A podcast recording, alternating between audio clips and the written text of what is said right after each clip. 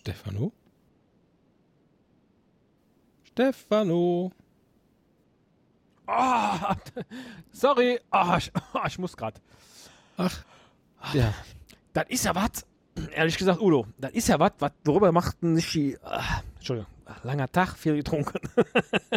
das ist ja was, da machen sich die meisten keinen Kopf drüber, dass auch der Wirt ab und zu mal pieseln muss. Ne? Ja. Aber ich dachte, dafür hast du diesen Boden mit diesen Löchern. Da gehen die, da gehen die Krümmel rein von den Brötchen. Äh, egal. Da, viele fragen mich ja, Stefano, musst du eigentlich auch mal klein? Ja. Ja. Und dann sage ich immer, Holger.